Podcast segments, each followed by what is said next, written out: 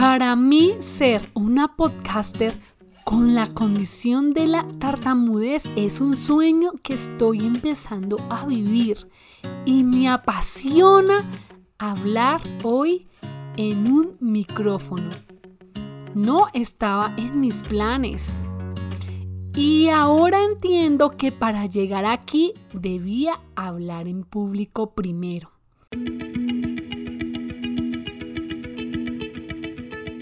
Yo soy María Lu Torres, una tartamuda en público.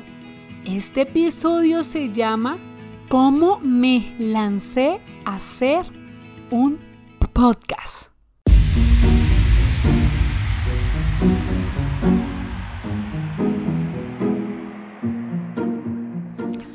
¿Y cómo llegué a hablar en podcast? Te cuento que mi cercanía con esta plataforma era muy distante. El solo hecho de imaginarme sentada frente a un micrófono me daba nervios, susto, porque se debía escuchar sin tartamudear. Año 2019. Las redes sociales para mí fueron la mejor herramienta para concientizar a las personas sobre la condición de la tartamudez, mostrándome en videos hablando.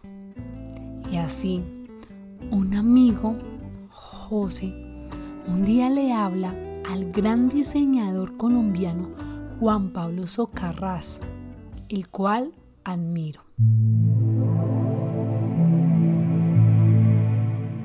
Él me invita a su casa. Yo estaba muy emocionada. Comenzamos a hablar toda una tarde entre té y postres.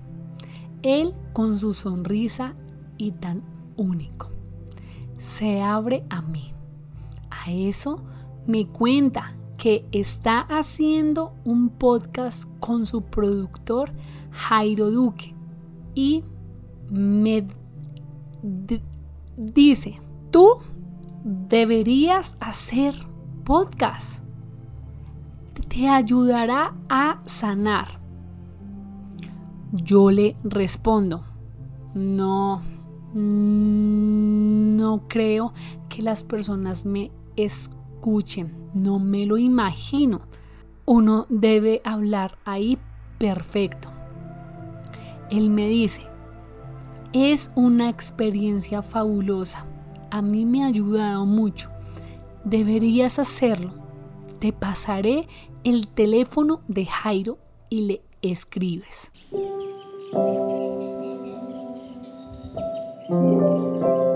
Llegué a casa, le comenté a mi mamá me dice, ¿y por qué no? Tuve la cita con Jairo, me comentó cómo funcionaba esta plataforma tan inquietante para mí. Por esos días el podcast era una plataforma que apostaba.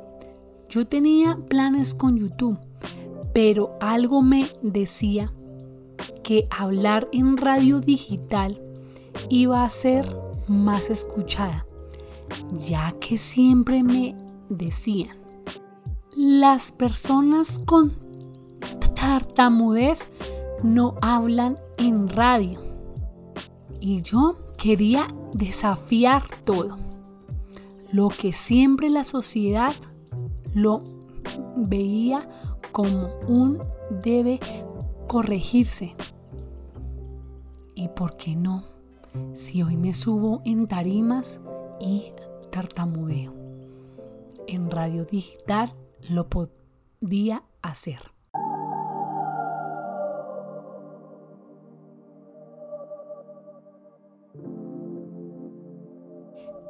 Termina el año y yo digo, en el 2020 realizaré el podcast y escribiré un libro. Me reúno con Jairo en enero. Le digo que estoy lista con mucho miedo y emocionada, pero me sentía segura porque sabía que Jairo me iba a apoyar. Además, es un gran podcaster, comunicador y sabía que iba a salir todo bien. Claro, tenía miedo al rechazo. Me dijo, ¿cuál nombre escogemos? Yo le dije, una tartamuda en público. Me dijo, ok, está genial, llama la atención. Así lo escogí para dar un mensaje a la sociedad. A mí no me gustaba que me dijeran tartamuda. Pero cuando escucharan el podcast, quería enviar un mensaje de amor. Y así me llamaran tatareta, tartamuda. Esto ya no me afectaba porque yo no soy algo que se debe corregir. Yo soy un ser de luz como todos y merezco los mismos sueños como el ser una gran oradora. Porque he estudiado y con las mejores fonoaudiólogas para comunicar libremente con amor.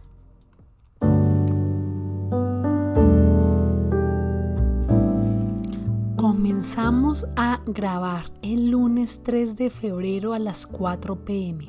Tenía muchos nervios, ya que debía grabar con Jairo al lado.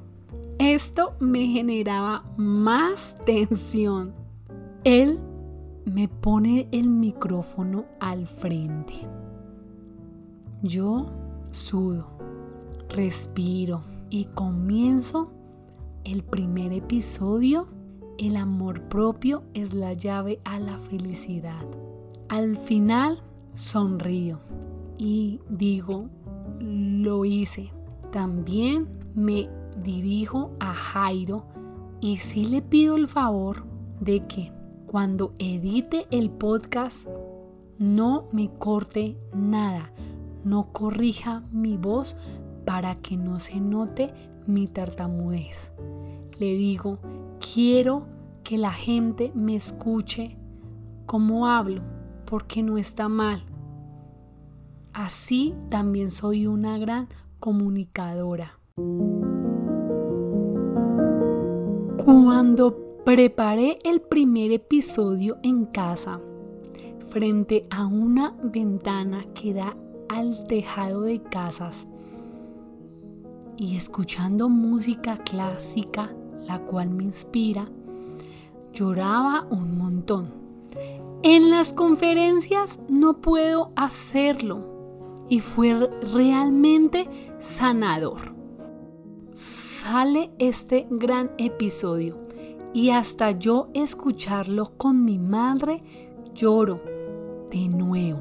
No podía creerlo que mi voz que tanto odié y que la tartamudez me llevó a entenderla, a enamorarme de ella y sacarle todo ese poder que nunca pensé tener. Así también toqué corazones en la radio digital. Ahí estaba mi público cual yo no imaginaba porque pensaba que no me iban a tener paciencia para escuchar un podcast mío.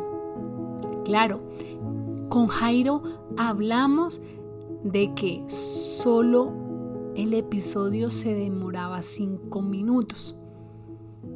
Él me lo expresó con amor. Y hacer esto empezó un camino donde me ha acercado a diferentes personas de distintos países con la condición de la tartamudez y con otras personas. Para hoy, decirles que el perdón y la aceptación es el camino a, a no odiar la tartamudez, sino abrazarla, a no rechazar la voz que tenemos, ya que es única y muy poderosa. Para llegar al podcast ha sido un trabajo desde muy pequeña. Si hoy me preguntas, ¿estás feliz con tu podcast? Yo les respondería a todos, fue la mejor decisión que tomé de enfrentar este miedo porque hoy me hace una mariposa de colores y libre. Claro, al escribir y preparar, me emociona hacerlo. Y, y esto me lleva a seguir soñando, a levantar la voz tartamudeando. Es sanado y es genial.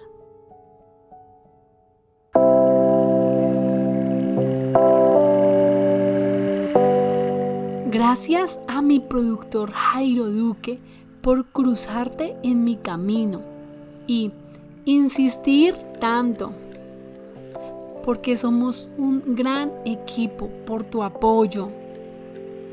Gracias. A Juan Pablo, mi gran amigo, gracias por impulsarme a enfrentar este miedo. A los dos los quiero mucho y sobre todo a mi ángel, mi madre, que desde el principio me dijo, no importa el costo, hagamos ese podcast realidad y también nos ha unido más.